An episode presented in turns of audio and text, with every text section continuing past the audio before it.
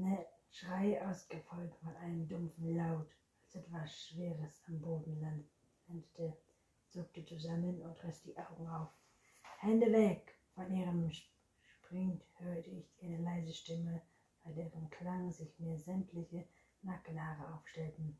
In meinem Kopf herrschte völliges Chaos, als sich eine schlanke Gestalt wie hellen Haaren aus der Dunkelheit schälte. Vincent stieß ein Erschrocken hervor. Er war ein in kalte Eleganz. Erschauderte überzeugt mich. In, ihrer Hand glänzte eine bündellange Schmallampe, von denen sie drei bereits in als er weggebohrt und ihr zärtliche Handgelenke an den Baum hinter ihr angelehnt hatte. Die Schusswaffe lag auf dem Boden. Alice sagte Vincent sanft, geht es dir gut? Ehrlich gesagt, nein, kratzte ich.